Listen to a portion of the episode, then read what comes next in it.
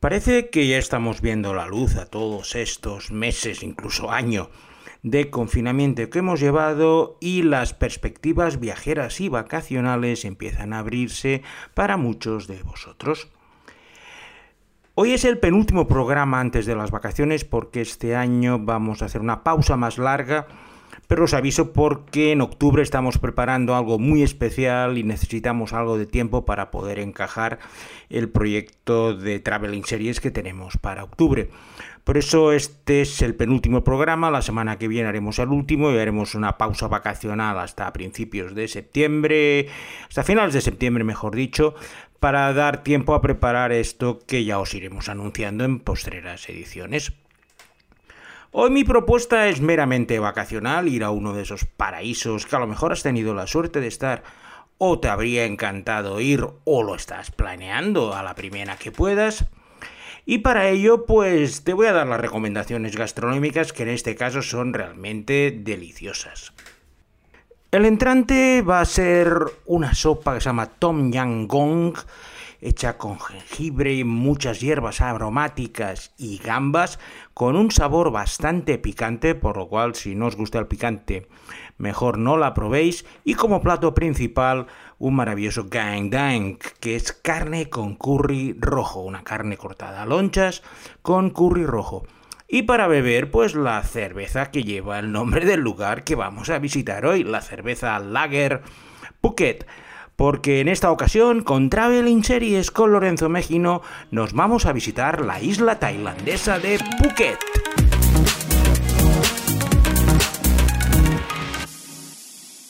Phuket es la isla tailandesa más grande y más importante que se encuentra en el mar de Andaman, en la costa sudoeste de Tailandia. Eh, si tenéis un mapa delante veréis que hay ese estrecho, la península de Malaca, y Phuket es la isla más importante que se encuentra en el lado tailandés de dicho estrecho. No es muy grande, su superficie es similar a la de Ibiza, tiene 40 kilómetros de largo por 20 de ancho, pero es muy muy montañosa. No son montañas altas, el punto más alto es el 12 Cañas, que se sube fácilmente, son unos 600 metros, pero en cambio está llena de selvas y tiene dos partes muy diferenciadas. Las playas de la zona occidental que son paradisíacas y maravillosas, mientras que todo el lado oriental es pantanoso, cenagoso con manglares. Phuket siempre ha sido un lugar que nadie le interesaba lo más mínimo. De hecho, tampoco hubo peleas por ellos porque no había nada, no había apenas cultivos y la gente pues vivía de la pesca y de lo que pillaba en el mar pero hacia la segunda mitad del siglo XX empezó a convertirse en un destino turístico. Esas playas en las que nadie quería ir, pues empezaron a recibir visitantes.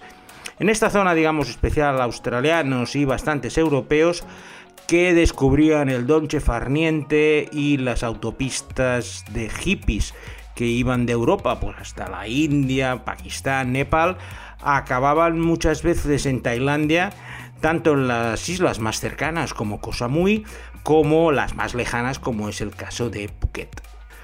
Phuket vive por y para el turismo, pero ha tenido la inteligencia, digamos, de agruparlo en zonas muy concentradas.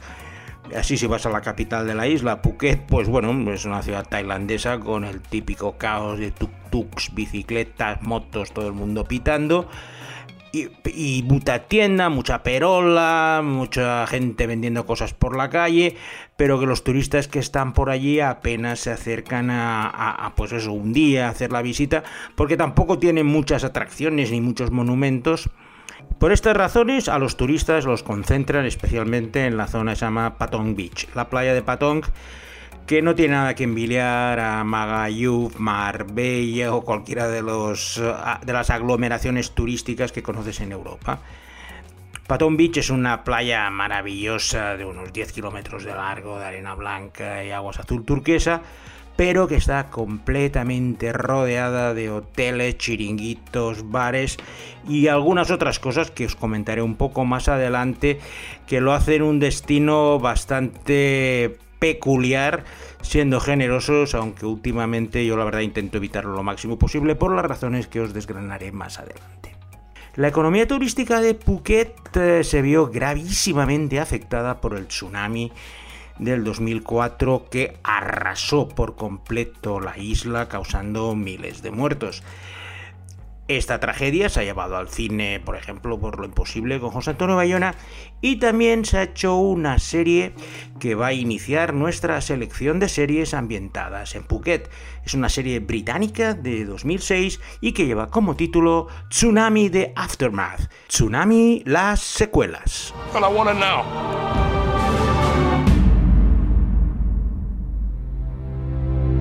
you don't get it because you don't live your life like we do. To us, the body's just a vessel, what carries us through this life. And when it dies, the spirit's released into the next. Tsunami de Aftermath es una miniserie de apenas dos capítulos que trata las secuelas que dejó el devastador tsunami de 2004 precisamente en la isla de Phuket. Lo hace contando historias de supervivientes y la forma que tienen de intentar sobrellevar la pérdida. En muchos casos tienen que buscar a familiares perdidos y son historias paralelas de todo tipo de dramas. Tenemos una joven pareja que busca a su hija de 6 años desaparecida en el tsunami, gente que busca a su padre, a su hijo, a su hermano, incluso tenemos un camarero tailandés que ha perdido a toda su familia en la tragedia. Y también en paralelo vemos los esfuerzos de los representantes consulares británicos para intentar resolver toda la burocracia que conlleva la desaparición, la identificación de las personas que han sido encontradas muertas. También eh, tenemos un periodista que está investigando la falta de avisos y la corrupción que siguió el desastre con el habitual desvío de fondos internacionales de ayuda pues a los bolsillos de algunos cuantos dirigentes aprovechados. También tenemos eh, a una australiana que está organizando la ayuda humanitaria e intenta trabajar codo con codo pues, con los representantes consulares para intentar, como ya he dicho antes, identificar los cuerpos. La serie es muy dura porque se realizó apenas dos años después y lo grabaron en los escenarios naturales de Phuket y otra isla cercana, Kaolac, que fueron las más afectadas. Y esto despertó algunas susceptibilidades en personas de la zona que creían que la tragedia estaba demasiado reciente y que eso solo iba a despertar de nuevo los demonios que habían intentado encerrar tras dos años. Por otro lado, pues bueno, había gente que decía que esto era ideal para empezar a relanzar la economía, con el dinero que se iba a gastar en la producción. Vista con perspectiva, la miniserie es muy interesante, puesto que está escrita por Abby Morgan, que nos ha dado grandes series como The Hour, River, y que se ha convertido en una de las mejores guionistas británicas, como has visto recientemente en The Split. Y el, eh, y el reparto no tiene nada que envidiar a una gran serie actual, con Tim Roth, Chiwetel Ejiofor, Sofía Conedo, Tony Collette, e incluso Hugh Bonneville, el, el duque Grantham de Downton Abbey. Todos ellos pues intentando sobrevivir eh, a las secuelas de este tsunami que marcó mucho la vida en Phuket. Mi visita a Phuket solo he estado una vez, fue previa al tsunami y fue el siglo pasado y hace bastantes, bastantes años. Fue al final de un viaje que hice por el sudeste de Asia y tenía ganas de pues, estar una semana tumbado a la Bartola. Y había un lugar que quería conocer, que luego os comentaré. Y decidí, pues, cuando mis amigos que, con los que hice el viaje volvieron desde Bangkok, yo me cogí una extensión de una semana y volé a Phuket. Lo primero que me sorprendió fue lo lejos que está el aeropuerto de lo que serían los centros turísticos. El aeropuerto está en una zona al norte de la isla, a casi 35 kilómetros de lo que sería o la ciudad Phuket o Patong Beach. Y el recorrido, la verdad es que se hace largo, porque las carreteras no son precisamente autopistas por aquel entonces. Y lo primero que hice al llegar al, pues bueno, al bungalow que había, que había alquilado así más o menos en una agencia de viajes en Bangkok para no estar buscando cosas, fue alquilarme una moto. Y me encanta ir en moto. Y las dimensiones de la isla, eso digo, eso 40 por 20, pues bueno, te permite llegar en moto a casi todos los lados. Lo primero que me sorprendió en la zona de Patton Beach es el enorme turismo sexual que había.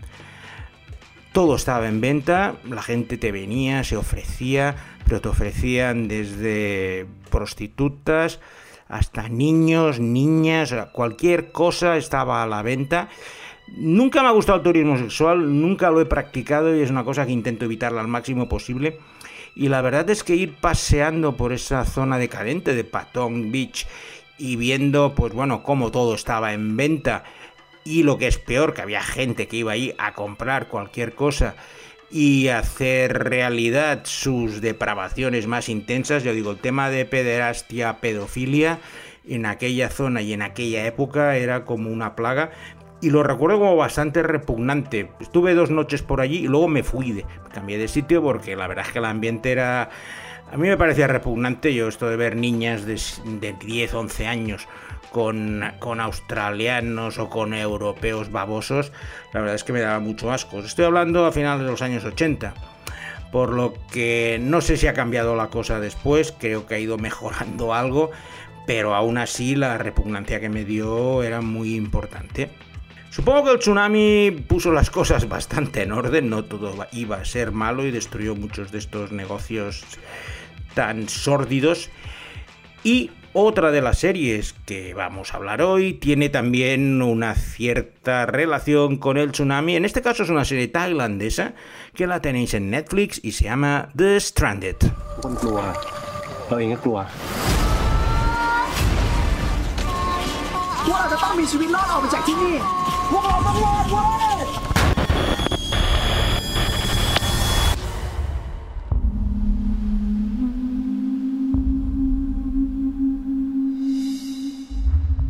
The Stranded es la historia de un numeroso grupo de estudiantes de una prestigiosa escuela privada que está situada en una isla del mar de Andaman, cercana a Phuket, y que acaba de celebrar su último día de escuela y están preparándose para volver a Bangkok en el barco que es la única conexión con la isla.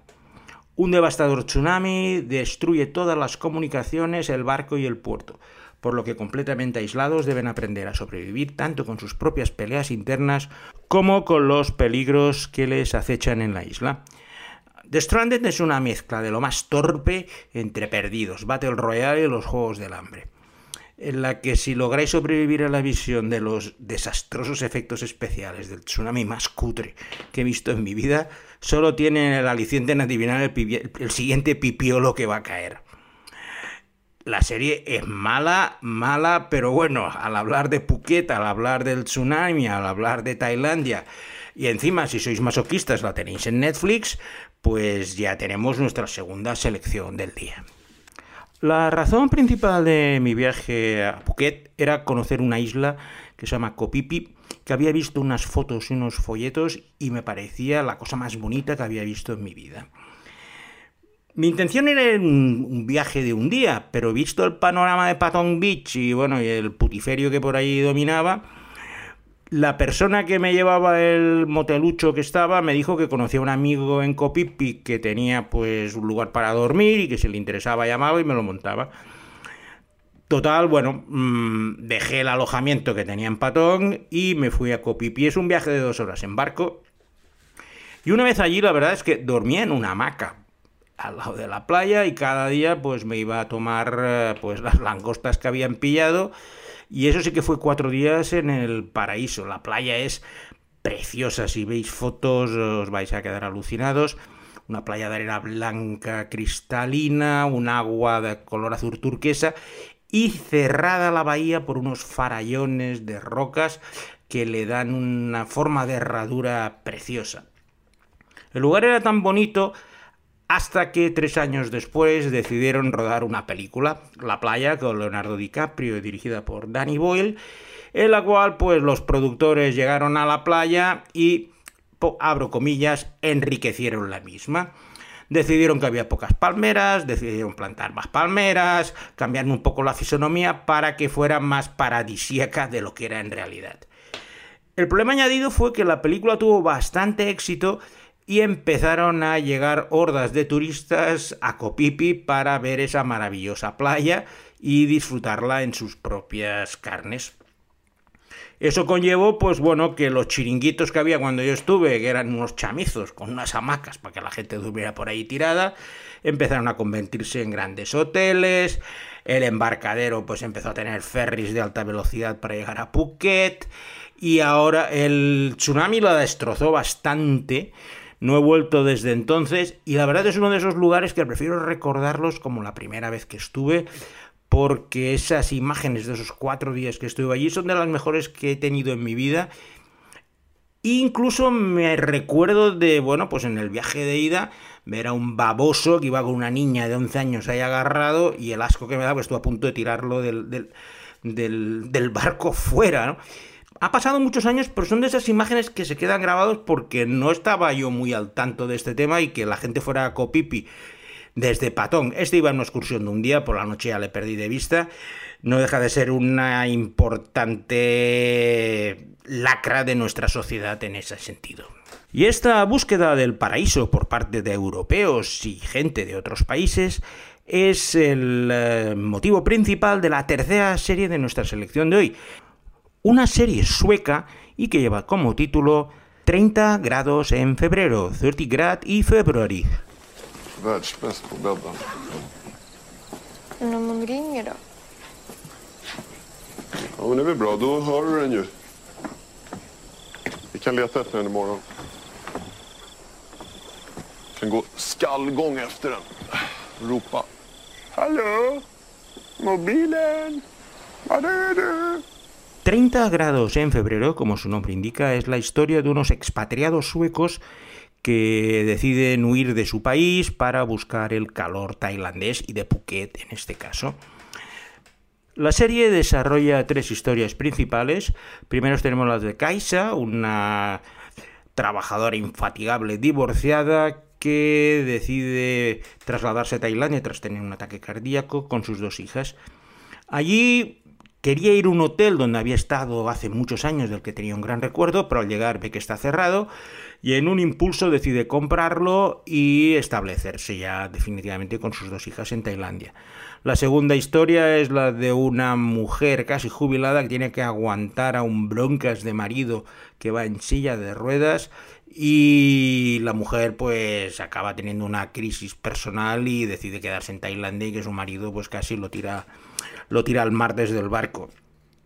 Y por último tenemos un solterón sueco obrero que no liga ni para atrás en Suecia y decide ir a Tailandia a buscar una mujer y acaba con una masajista transexual.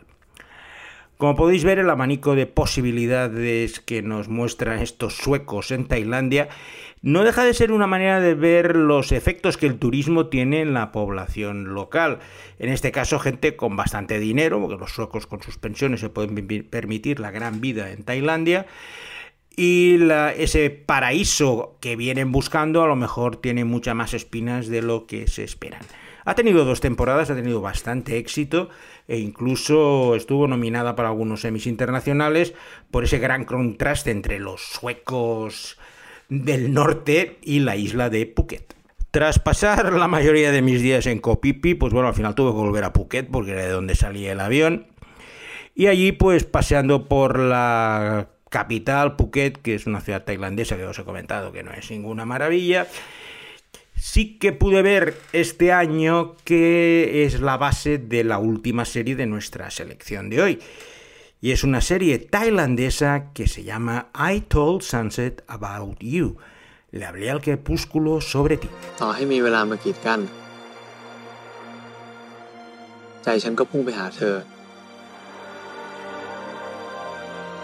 ต่อให้มีเวลามากีดกัน ใจฉันก็พุ่งไปหาเธอ แต่ถ้ากีดกันด้วยโชคชะตา ถ้าฉันไม่ยอมแพ้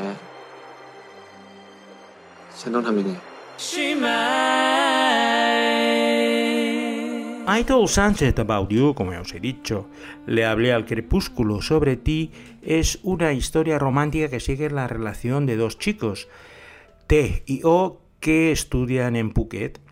ellos eran grandes amigos en la infancia, pero luego por un malentendido se separaron y no se hablaron durante muchos años, y ahora al coincidir de nuevo en una clase empiezan a hacer una relación que deben mantener a escondidas de sus amigos, pero que poco a poco va floreciendo en este maravilloso lugar que es Phuket. Es una historia de gays adolescentes hecha con una gran delicadeza. No es sórdida ni intentan eh, abusar de la candidez de los chavales, sino que muestran precisamente que una relación puede ser pura y sana en este sentido. Y ha tenido tanto éxito que ha tenido una segunda parte con los dos protagonistas ya en Bangkok. Esta primera se desarrolla principalmente en Phuket mientras preparan su pase a la universidad. Es muy reciente, la segunda parte se ha estrenado este año, la primera es de 2020 y ha sido un gran éxito de la televisión tailandesa y es el broche perfecto para cerrar nuestra selección de series de Phuket. Espero que Alberto Laya haya entrado ya en alguna plataforma de viajes para reservar el viaje con su pareja para ir a visitar Phuket, Copipi y el resto de las islas en las vacaciones que van a llegar ahora, siempre y cuando tenga el PCR negativo, que espero que sí. Y sin nada más, pues me despido de vosotros hasta la semana que viene, donde empezaremos las vacaciones de verano. Volveremos en septiembre, no os preocupéis. Y sin nada más, me despido de vosotros hasta una próxima edición de Traveling Series con Lorenzo Mejino.